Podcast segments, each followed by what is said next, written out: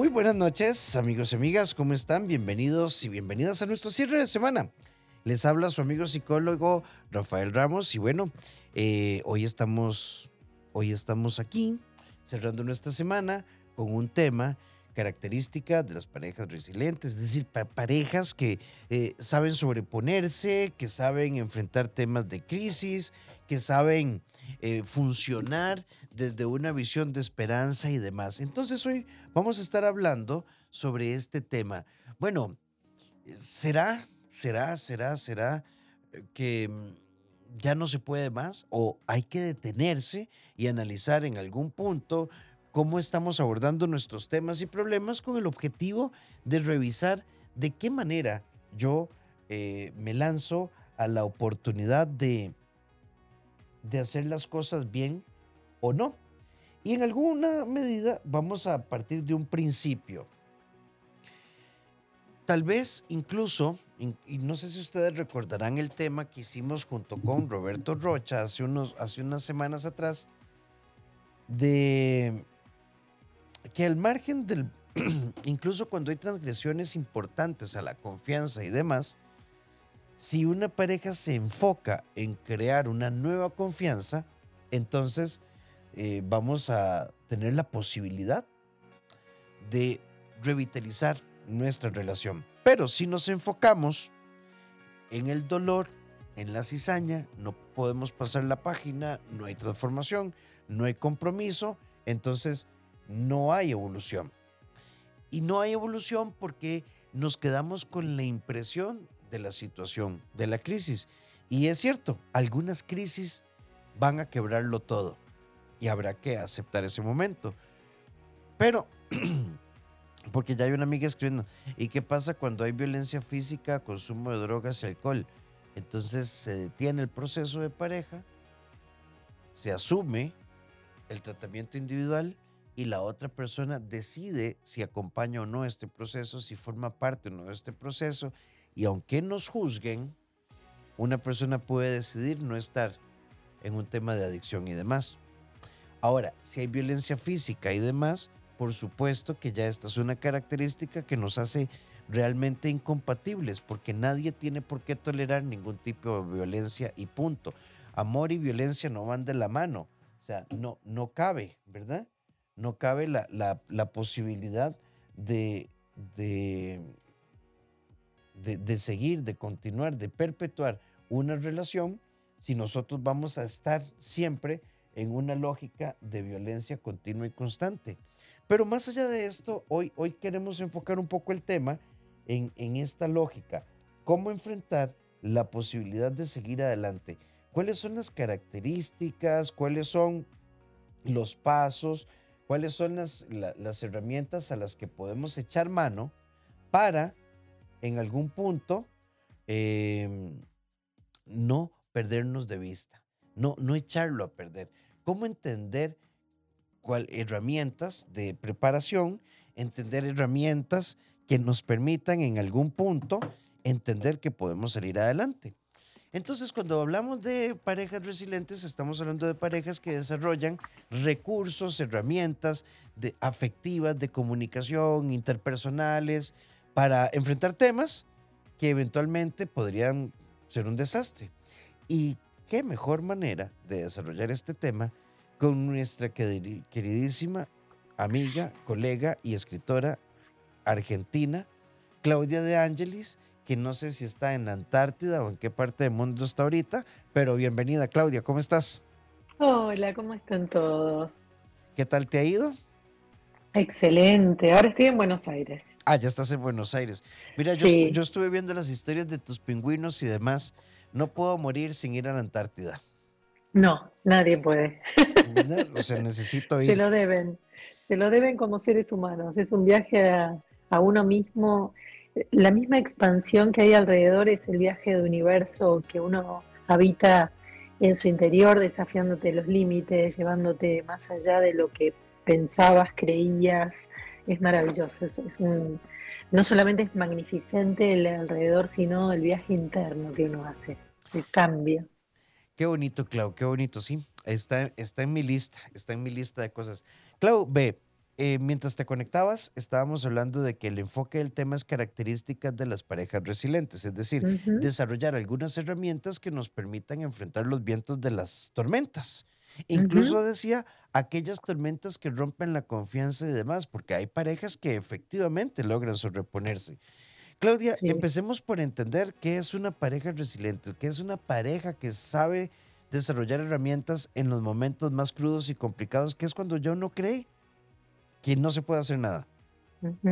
Creo que lo más importante, por supuesto que las bases de una pareja tienen que ver con el amor y luego la confianza, pero hay características personales em, que tienen que ver con un pensamiento constructivo, un pensamiento de proceso personal, donde uno entiende que los desafíos, que las situaciones, que los eventos que nos suceden tienen que ver con em, encontrar nuevos recursos para fortalecer. En vez de sentir que es un vendaval que nos va a llevar puestos y que nuestra vida es una desgracia y quedarnos ahí inmersos en que somos unas pobres víctimas, el resiliente es un individuo que intenta encontrar dentro de sus recursos las herramientas posibles para salir adelante.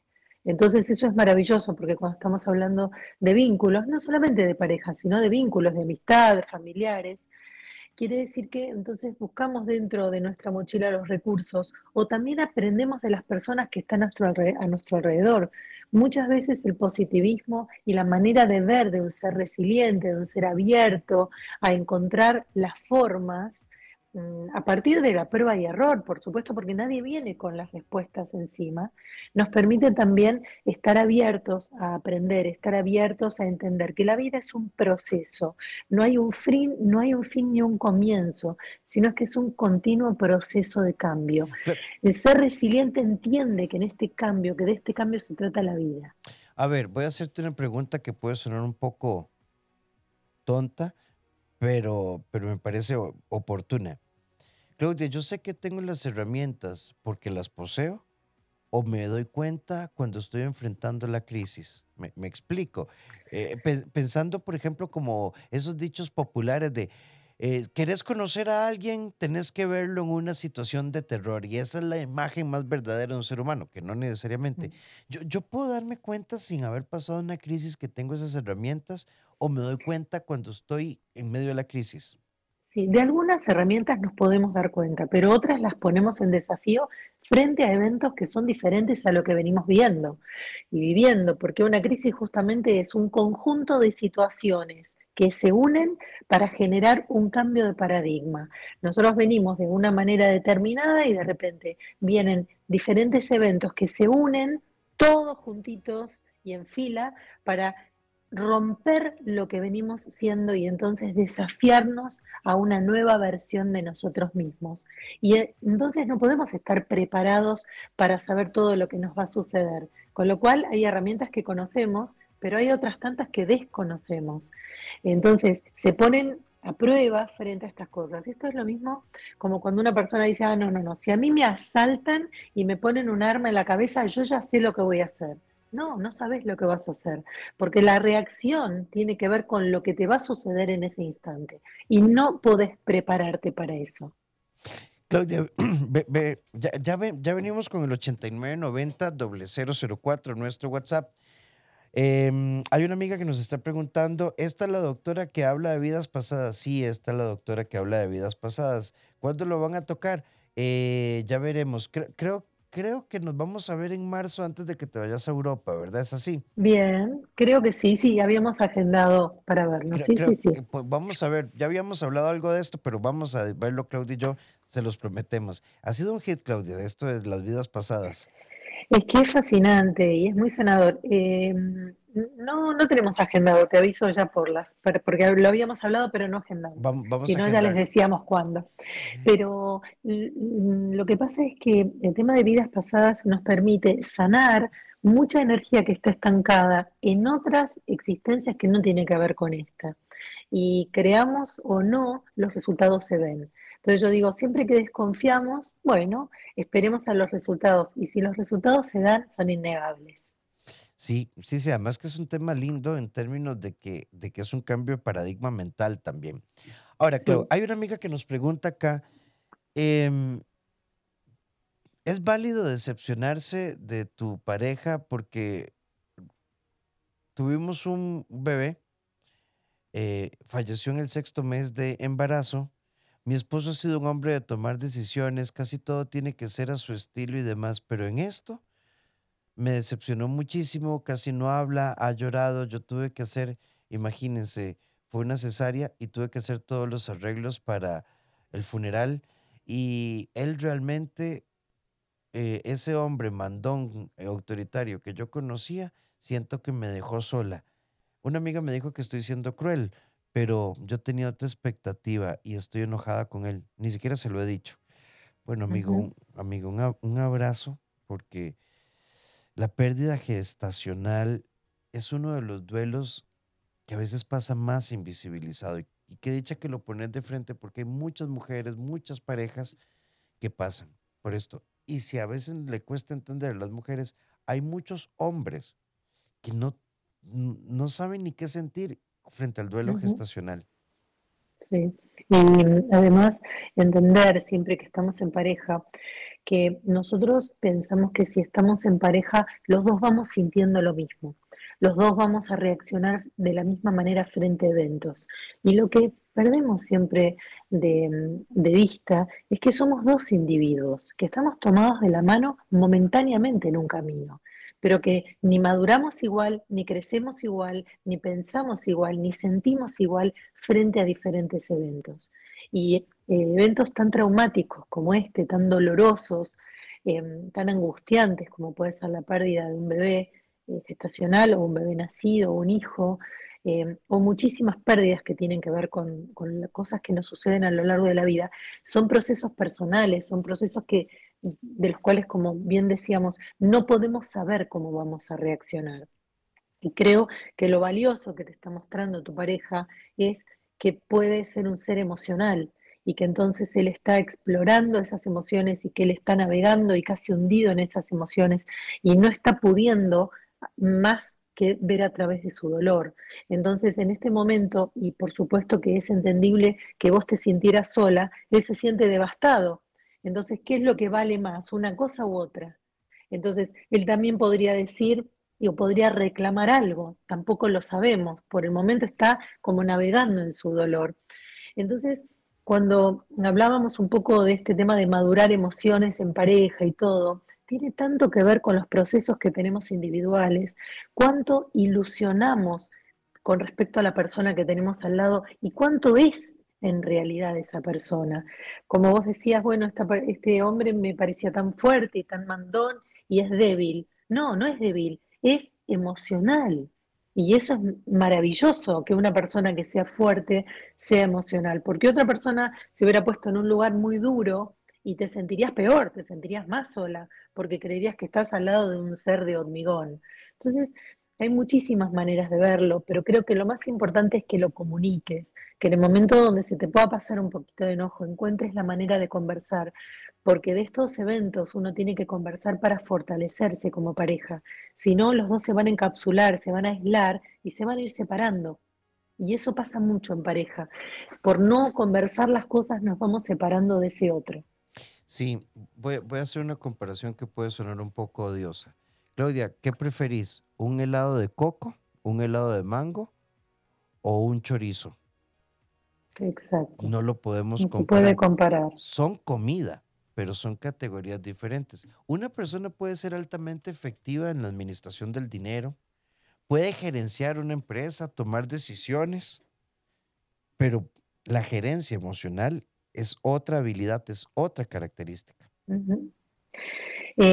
En, el momento cuando yo observo una persona para trabajar con ella, veo cuatro cuerpos, el cuerpo emocional, el cuerpo mental, el cuerpo físico y el cuerpo espiritual. Y esto un poco nos describe este ser integral donde podemos leer a la persona con la que compartimos desde lo que le está atravesando su campo emocional o de lo que él es como racional, porque una persona mandona es una persona organizada, es una persona lógico-matemática, pero el cuerpo emocional corre por otro lado. Y hay eventos que son difíciles de superar. 8 con 15 minutos en Costa Rica, 23 con 15 en Argentina, Buenos Aires. Estamos con Claudia de Ángeles, psicóloga, escritora, y ustedes la pueden buscar como cda.ch. psicóloga en Psicología. Psicología, perdón. Psicología o en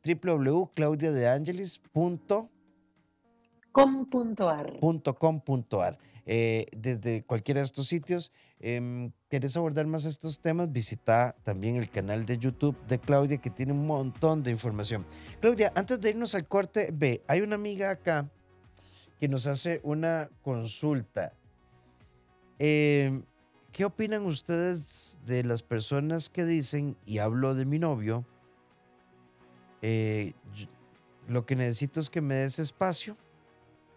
Hemos pasado momentos difíciles, un accidente de mi suegro. Eh, él ha tenido que asumir la economía, el señor eh, perdió la capacidad de caminar. duró más de tres meses sin hablar del tema, era como un zombie y de un momento a otro ya está conectado y él siempre me dice, ya lo resolví, recordad que yo resuelvo todo solo. Pero esto a mí me desconcierta porque no solo no habla, no a veces no hay sexo, no salimos, está como irritado, pero tres meses esperando que reaccionara sin que él hable. ¿Es válido esto? muy complicado para construir, ¿no? Porque en definitiva hay como un ser que está aislado en sí mismo, muy metido para adentro y que ahora está verbalizando que todo está perfecto, pero en realidad no está comunicándose ni físicamente, ya que no hay sexualidad, ni verbalmente, ya que no hay diálogo. Entonces creo que eh, de alguna manera hay que encontrar la forma de volver a comunicar los lazos, que es a través de la cabeza, a través del corazón y a través de la sexualidad. O sea, los cordones que nos conectan a ese otro, esa energía que va y viene, es múltiple y por eso es tan complejo estar en pareja. Sí, yo, yo sí creo que es válido. Hay, hay, no quiero sonar estereotipado, por supuesto que no, pero es más frecuente que los varones suelen decir, dame un momento, ocupo un espacio. Em, hay muchas razones desde la neuropsicología que se pueden explicar, desde la socialización y todo esto. Pero es que un espacio no supone romper la relación. Eh, yo puedo estar, yo puedo tener un espacio temático, es decir, de este tema no voy a hablar, pero, pero nos hacemos lo posible por mantenernos activos en los cuatro ejes que vos estás hablando, que, me parece muy lindo. Porque es que es una cosa, porque si no esto es como, ok, me voy a, voy a estar aquí en esta casa, pero me fui de la relación porque me desconecté de toda voz. Y, creo que esa parte sí no, no funciona. Coincido.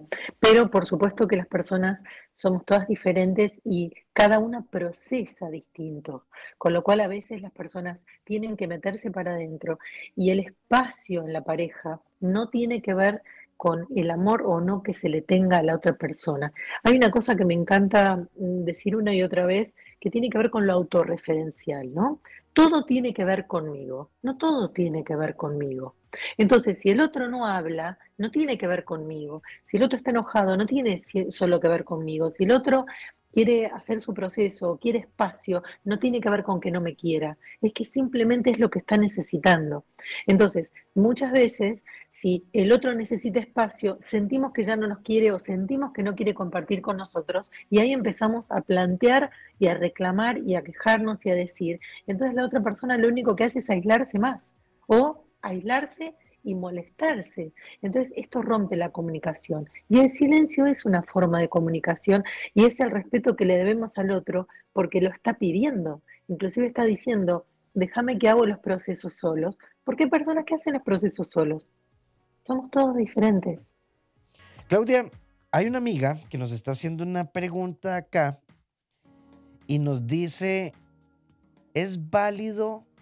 Eh, ve qué interesante, voy a resumirlo porque es un poco largo, pero es válido sentir amor, pero a la vez pereza, porque mi novio, cuando se trata de temas fuertes, nunca toma decisiones y eso me da pereza, pero sí lo quiero. Esto, esto es, válido. Tan común. es tan común. Em, lo que pasa es que volvemos a este tema de idealizar, ¿no? Nosotros idealizamos la pareja y queremos que nuestra pareja em, ocupe ciertos espacios según nuestra imaginación. Pero lejos está la imaginación de la realidad. Entonces, cuando nos encontramos con un otro para compartir nuestra vida, resulta que hay un montón de cosas que nos dan pereza o hay un montón de cosas que no nos agradan, que justamente es otro individuo muy diferente a nosotros, de un sistema familiar totalmente distinto a nosotros, de culturas totalmente distintas a nosotros. Entonces, eso hace que haya un montón de cosas, de inmadurez emocional del otro, procesos de crecimiento personales y del otro, que hace que a lo largo de nuestro camino juntos desajustemos, no vamos al mismo ritmo ni vamos creciendo al mismo tiempo. Entonces, características del otro, tomas de decisión, formas de, ambición, de motor de vida, de ganas de, de voluntades, son siempre diferentes. El punto es cuánto miramos al otro o cuánto seguimos mirando nuestro camino. Cuanto más miramos nuestro camino de desarrollo personal, mejor vamos a pasar en pareja, porque vamos a estar exigiendo menos al que tenemos al lado. Pero esto pasa también con los hijos. Cuando nosotros estamos frustrados en algo que no pudimos hacer en la vida y estamos queriendo que nuestros hijos cumplan con nuestro sueño, también estamos cerrando.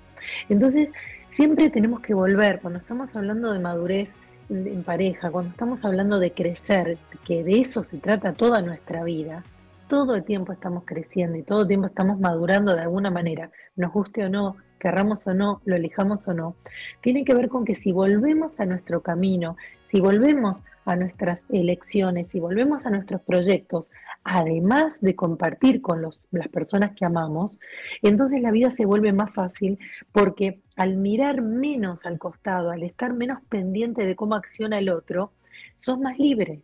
Y libre no quiere decir con que no eh, no conformes una hermosa pareja, sino que sos más independiente porque tenés mucha energía para ponerle a tus proyectos. Entonces no estás tan encima de los proyectos del otro, de lo que le responde el otro, de lo que el otro te dice o no como solución. Una cosa es compartir y la otra cosa es estar pendiente de. Sí.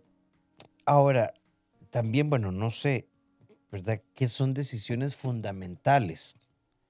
Eh, yo, siempre he dicho, Clau, creo que vamos a coincidir en esto, que toda pareja tiene que definir dos grandes cosas. Uno, el campo semántico, es decir, qué significa el no de Claudia, qué significa el a veces de Claudia, qué significa el mío, y tener muy claro cómo se expresa la otra persona.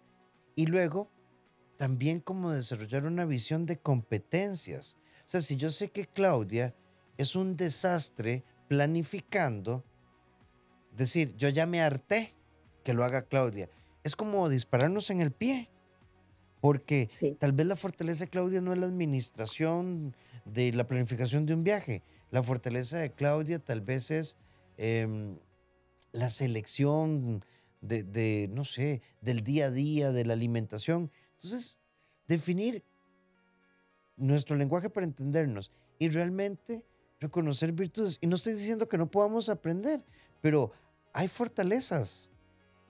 Sí, en este libro, en el primer libro que escribí, que se llama Los hombres aman con la cabeza y las mujeres con el corazón, que lo pueden conseguir gratis en mi página web o en mi sitio de Instagram, ahí lo que expreso un poco es eh, la queja crónica, ¿no? Que a veces padecemos las mujeres, donde recuerdo una pareja que me había venido a consultar, donde ella decía que estaba harta de organizar los viajes, justamente el ejemplo que vos dabas, y que quería que él la sorprendiera. Bueno, resulta que él dijo, bueno, a duras penas, bueno, sí, yo me ocupo, y el, día, el viaje fue un desastre. Y eran sus vacaciones, sus únicas vacaciones anuales.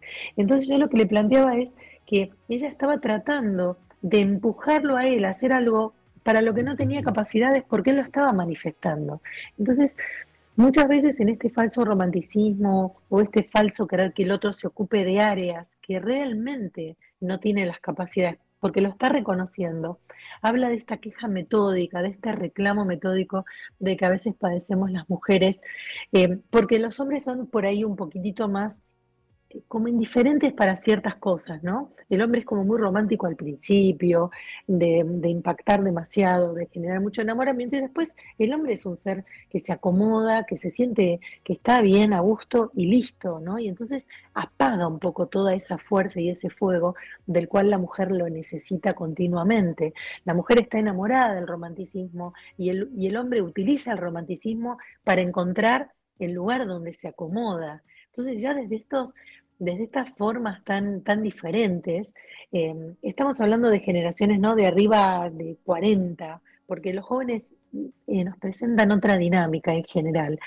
Pero ahí está donde empujar al otro, porque entonces siento que ya no me quiero ocupar más de esto, habla de, de perder estas capacidades de las que vos hablabas, Rafa, que era, bueno, a ver, yo soy buena administrando el tema de colegios, el tema de educación, el tema de mi hogar, vos sos bueno mm, generando más recursos, yo genero recursos y vos también generás la parte recreativa. Bueno, eh, somos un equipo. Entonces, cuando nos vemos en equipo, no todas las personas hacemos lo mismo. Si nosotros estamos en un equipo de trabajo, cada uno va a ofrecer a ese equipo de trabajo su potencial más fuerte. Entonces, ¿por qué pretendemos que en la familia los potenciales se repartan de igual modo. No tiene sentido. Sí. esto no tiene que ver con sacar la basura, ¿no? Nos podemos repartir sacar la basura, pero no en cosas donde unos son mejores que otros. Vamos a ver, lo resumo. ¿Es válido pedir cambios? ¿Es válido este, decirle a la pareja que uno se siente frustrada con alguna situación? Y de antemano saber que tal vez es algo que no va a cambiar, entonces ¿de qué me sirve decirle que estoy frustrada?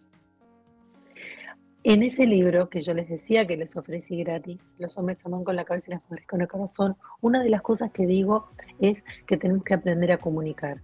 Y para que una comunicación sea fructífera, empezamos, en vez de creo que vos hiciste o vos dijiste o vos, nos paramos en nosotros y decimos yo siento. Entonces, que vos digas y, transmitas que te sentís frustrada es muy importante. ¿Por qué? Porque es lo que estás sintiendo.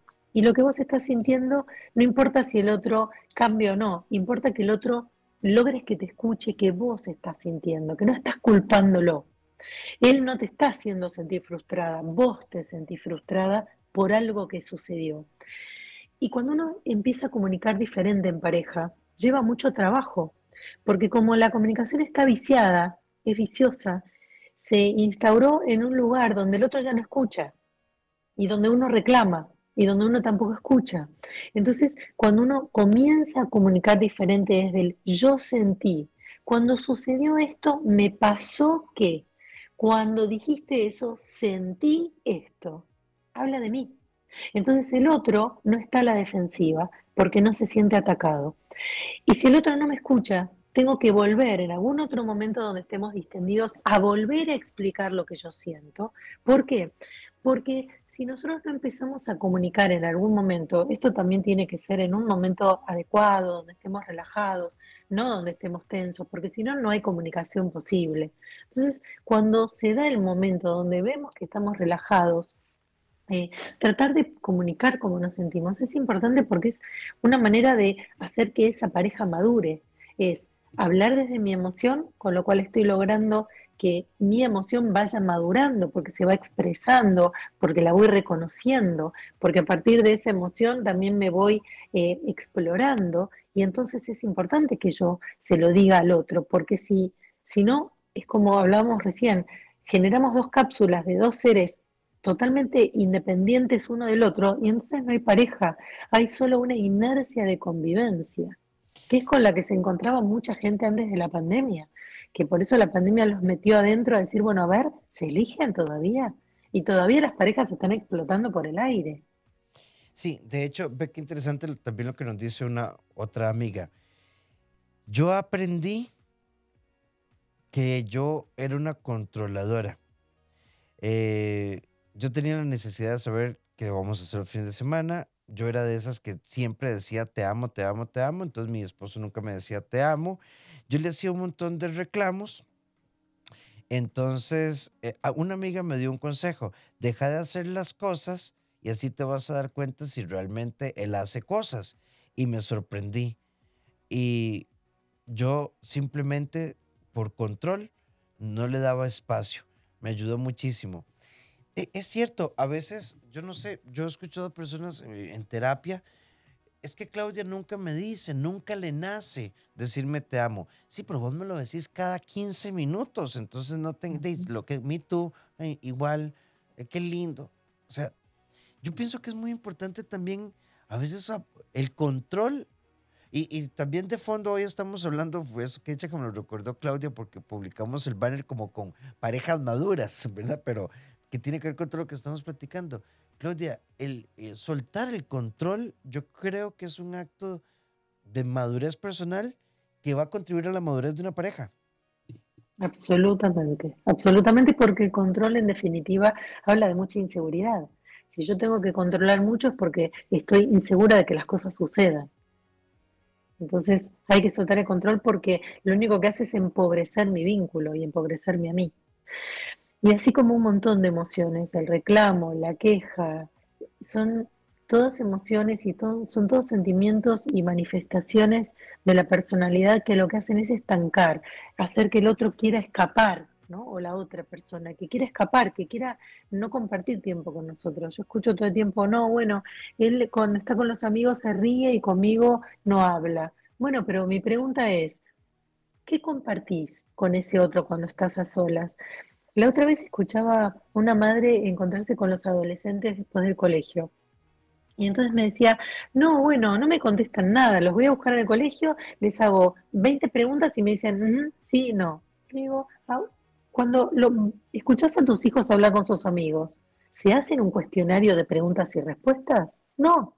Entonces, ¿qué pasa? Si a un adolescente lo atosigas a preguntas, te va a decir, ajá, pero no te va a poner a conversar. Entonces, ¿es que el otro no contesta o es que la modalidad que estás utilizando tampoco sirve? Y esto es algo que tenemos que revisar. La comunicación es clave para el entendimiento y es clave para permitirnos madurar en pareja. Sí. Entonces hay que revisar de qué manera conversamos. ¿Conversamos o estamos preguntando todo el tiempo o estamos poniéndolo al otro entre la espada y la pared que nos diga cuánto nos ama? Obviamente que va a decir sí te amo. ¿Qué va a decir? ¿Que no me ama?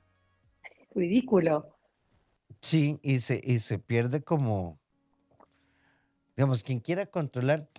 Yo creo que hay que aprender a vivir, no sé si estarás de acuerdo conmigo, un síntoma de madurez es aprender a vivir con la variabilidad y tener como capacidad de admiración.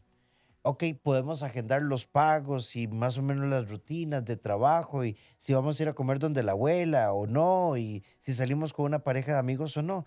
Pero también hay que dejar que la vida se, se acomode un poco en la espontaneidad y en la naturalidad.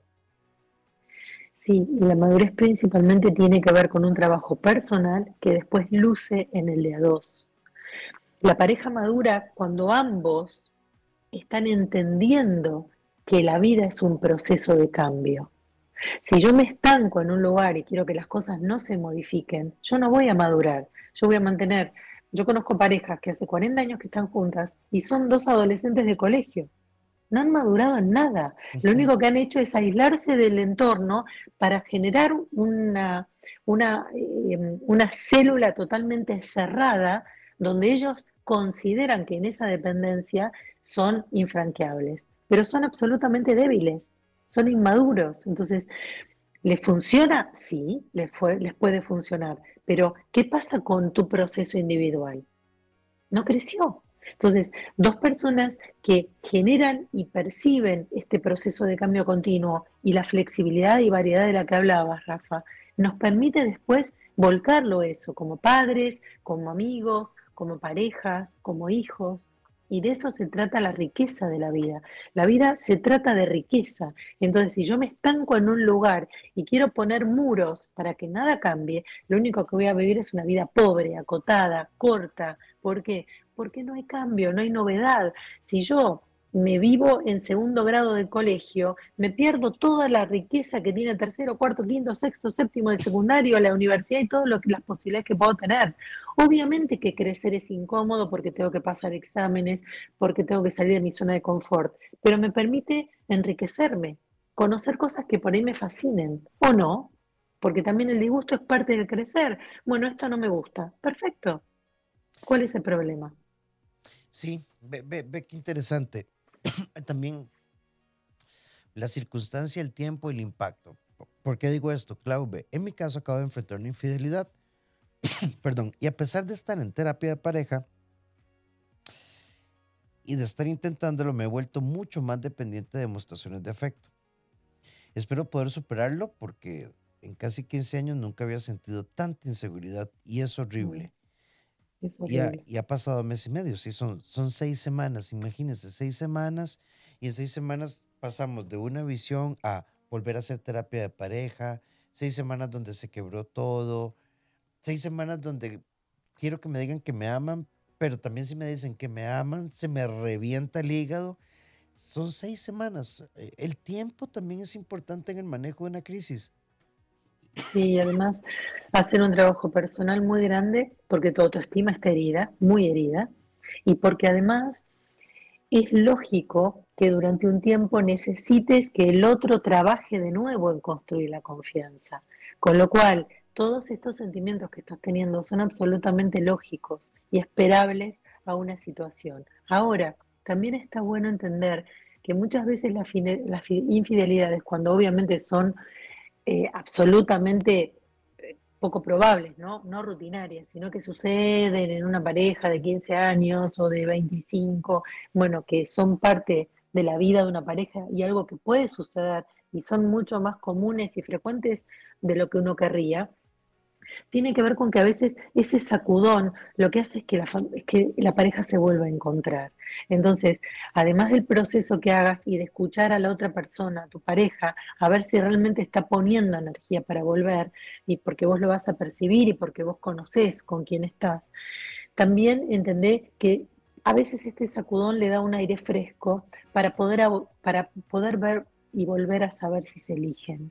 Y a veces volver a elegirse es incómodo y tiene que suceder algo muy doloroso y muy incómodo para ver, para revisar, para entender, para volver a contratar. Entendamos que cuando nosotros vamos eligiendo estar en pareja, vamos haciendo un contrato de, bueno, a mí me gusta esto, a mí me gustan mis tiempos, yo te doy los tuyos, a mí me gusta ir para acá, a vos te gusta ir para allá. Y eso lo deberíamos hacer todo el tiempo. Lo que pasa es que los seres humanos tendemos a anquilosarnos, tendemos a quedarnos bien quietitos en un lugar, a poner muros y decir, bueno, ay, que no se mueva nada. Y la vida hoy por hoy y a partir de ahora se mueve cada vez más, con lo cual nos pone todo el tiempo en lugares muy incómodos. Entonces, toma a veces estas situaciones que son muy dolorosas y muy incómodas como una oportunidad de ver si esta pareja puede refrescarse en un nuevo contrato, en una nueva modalidad, en madurar cada uno de ustedes para volver a encontrarse desde un lugar más flexible, más maduro. Flexible no tiene que ver con una pareja abierta ni con respetar o querer la infidelidad. Eso es un acuerdo que harán ustedes dos y verán si les sirve o no. Porque hay parejas abiertas, cada vez hay más parejas abiertas, hay parejas monógamas, que es lo que deciden. Pero decidan los dos y déjate sorprender y bueno, y también el otro tendrá que construir la confianza y eso lleva un buen tiempo. Sí, ve, hay una pregunta. ¿Se puede amar pero decidir terminar porque no volviste a creer ni a confiar. ¿Sí? Sí.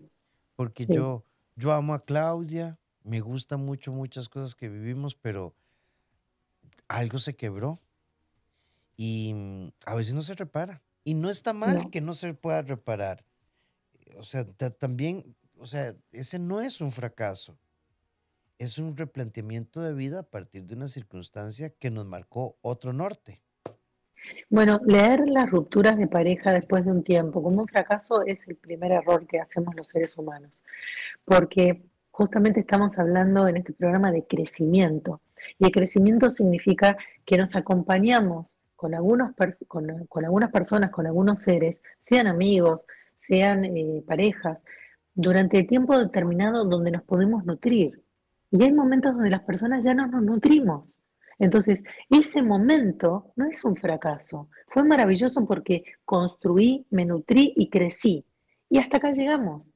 Entonces, si la confianza no vuelve, que es clave para una pareja concebida como las concebíamos que eran eh, parejas monógamas, porque está cambiando todo mucho, por eso me gusta hablar de este cambio, porque este cambio viene mucho más de lo que queremos, entonces, de esto, de este contrato que generamos en pareja y de este crecimiento que sucede, es entendible que, que haya una variación y que entonces entendamos que esto va a suceder. Clave, clave, clave para esto. Sí. Y, un, y, saben que es muy importante. Un intento no es para volver a ser lo que fuimos. Es crear una nueva relación.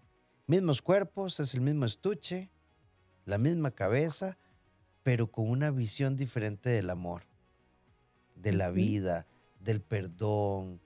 Me, gustó mucho el enfoque que dabas, Claudia, de hay crisis que nos vienen a recordar que estábamos desconectados, éramos cohabitantes, no parejas. Absolutamente, absolutamente. El tema de la infidelidad es un tema muy interesante porque la mayor parte salvo que sean personas infieles crónicas, ¿no? Que bueno, estamos hablando ya de una patología y ahí ya no se puede elegir. Pero cuando suceden estos quiebres, estos cimbronazos, tienen que ver con volver a generar cimientos más fuertes. Pensemos en un terremoto. Cuando, cuando uno hace construcciones antisísmicas, justamente es porque son construcciones flexibles. Entonces, nosotros tenemos que construirnos de manera flexibles y tenemos que entender que al crecer nos suceden cosas y nos pueden suceder a todos. Y esto de subirnos a un lugar donde a mí no me va a suceder y yo no creo en la infidelidad y no te voy a perdonar, ojo, porque te puede caer a vos la situación donde alguien te mueva el piso y donde tu mundo se, se desmorone y quieras vivir algo que no has vivido. Entonces, entendamos y seamos más compasivos, entendamos que todos estamos creciendo, que nadie tiene el resultado, la fórmula ni el, manual de instrucciones de nada y que todos estamos aprendiendo todo el tiempo. Cuando nosotros entendemos la humildad humana de que estamos creciendo primero, dejamos de prejuzgar, dejamos de juzgar y entendemos que todo es un proceso de cambio y que estamos todos metidos en el mismo lugar, con lo cual dejamos de ser tan duros, pero también dejamos de ser duros con nosotros. Y salimos de este lugar solemne donde nosotros somos intachables, donde nosotros somos confiables y donde nosotros somos fieles y nunca haríamos nada, porque después las cosas no suceden. Sí, y, es que me, me pregunto, hay una frase, creo que es de San Pablo en la Biblia, que me gusta mucho, que en la conciencia de mi debilidad está mi fortaleza. No sé cuál es la cita, tienen que buscarla en Google, no soy bueno en citas bíblicas, pero, pero esa frase sí me resuena hace muchos años.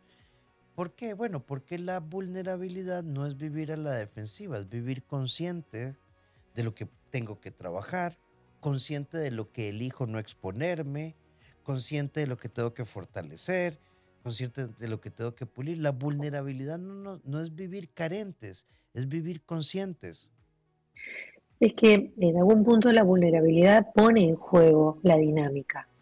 Em, hay un juego que yo adoro, que es un cuadradito que tiene 16 casilleros, pero hay 15 fichas que recorren ese marco, ¿no? No se sacan, sino que recorren el marquito y la 16 falta. Entonces uno desordena los números y los vuelve a ordenar. Ese es el juego de la vida. Hay un casillero que falta. Hay un cuadradito que no está. Entonces, los seres humanos nos pasamos tratando de completar el cuadradito y lo que no entendemos es que el juego no se trata de completar el que falta, sino de la dinámica entre los 15 que sí hay. Y ahí empezamos a entender todo. Sí, incluso Claudia, a ver, es que no quiero sonar así. Yo no sé si en Argentina usan la frase, esto es lo que hay. Y, no estoy diciendo que en la parte peyorativa que pueda tener, bueno, es que esto es lo que hay. Bueno, ¿cómo lo usamos de la mejor manera? Pero si, yo, si yo necesito lo que no hay para, que, para armar el cuadro, no, no, esto es, bueno, ¿cómo hacemos la mejor construcción con esto? Sí. Y entendiendo que en realidad nos faltan varios cuadraditos. no nos falta solo el 16, nos faltan como 4, 5, 6, 7. Entonces tenemos que ir haciendo lo que podemos y tenemos que dejar de exigir al otro lo que le falta y tenemos que apreciar lo que él sí tiene. Hay un concepto muy interesante que en realidad eh, solemos carecer las mujeres y es en que queremos transformar al hombre que conocemos. Y el hombre quiere que la mujer no cambie más. Entonces, es como que desde esta dinámica ya empezamos con las cosas cruzadas, ¿no? Porque si yo conozco a una persona, es esa persona tal cual es.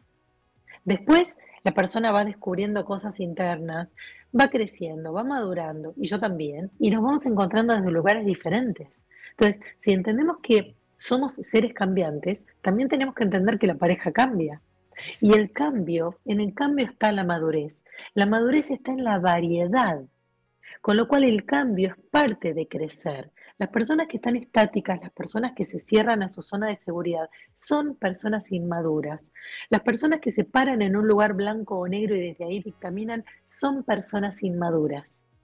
Incluso llegar a la madurez, que yo entiendo que vos te interesa ese cambio, pero a mí no. Pero eso tampoco nos hace incompatibles, ¿verdad? E, en el tanto, pues no sea algo que, sea objetivamente lesionante, dañino, hiriente. Pero creo que si pudiéramos verlo así, nos faltan fichas y no necesariamente tenemos que vivir con una sensación de incompletos, sino como conscientes y acomodarlo por un lado y acomodarlo para el otro. Eso me parece muy lindo, Claudia. Y sí, y aceptar la incomodidad y aceptar esta sensación de falta y aceptar el, transcurso. Eh, todo el tiempo vamos eh, sintiendo que el éxito es estar completo, que el éxito es lograr algo y mantener esa seguridad rígida. Y estos conceptos tienen que desarmarse porque nos hacen muy infelices, porque como estamos midiendo las fichitas que vamos ganando, si no las ganamos, sentimos que fracasamos. Si cuando tengo 45 años no estoy casada y tengo hijos, siento que fracasé. ¿De qué fracasaste? Porque muchas veces, y yo trabajo con muchísimas mujeres que no han tenido hijos porque no han encontrado a la persona con la que pudieron generar un proyecto de vida. ¿De qué fracaso me están hablando? Fracasa la persona que por ahí tiene la opción y no la está tomando o no la aprecia pero a la persona que no tuvo las opciones, ¿cómo podemos pensar que fracasó? Entonces, leer nuestra vida con aciertos y desaciertos, con fracasos, es muy cruel. Nosotros tenemos que entender que tenemos que hacer un análisis sobre las variables que pudimos vivir, no sobre las que no nos sucedieron. Sí, incluso llegar hasta el punto, Claudia, de considerar que cambiar y desdecirme porque llegué a mis 40 o a mis 50 y no era aquí. Y hoy sé que no es aquí. Bueno, puede ser duro, pero podemos cambiar. Claudia, son las 8.58, llegó el momento de decirnos buenas noches, rapidísimo, pero como siempre, eh, no puedo más que agradecerte. Claudia, ¿cómo te contactan? ¿Tenés algún curso? ¿Qué nos recomendás de todos los em, recursos que tenés? La verdad que el que mm, recomiendo mucho es el de autoestima. Es un taller que ya está online, inclusive está on demand, o sea que yo lo puedo comprar a un valor muy accesible y lo puedo ver las veces que quiero, cuando pueda y quiera, cuando encuentre mi tiempo. Hay muchos talleres en mi página claudiadeangelis.com.ar de Argentina que se trata de tener cursos de almas gemelas, de vidas pasadas, de autoestima, de cómo sanar, que tienen que ver con algo que me queda a mí como material y que puedo hacerlo cuando yo me siento bien. Eso también es flexible, eso también es crecer, es entender las necesidades de cada uno y poder trabajar y ofrecerles esos cursos. Y mm, se los recomiendo el de autoestima porque si yo puedo tener una autoestima, si yo puedo empezar a sentirme seguro, voy a poder crear vínculos que me, me retroalimenten. Claudia, agradecidísimo contigo. El lunes casualmente estaremos también con Ale Álvarez desde Argentina. Eh, lo pueden buscar así desde ya también Ale Álvarez. Es un colega muy joven. Es, es, un chico joven pero brillante que nos estará acompañando. Y bueno, Claudia, enviarte un enorme abrazo. Eh, te escribo el lunes para agendar marzo. Excelente. Y muchísimas gracias por todo. Un placer, un placer siempre estar aquí en este espacio. Gracias por la invitación una vez más.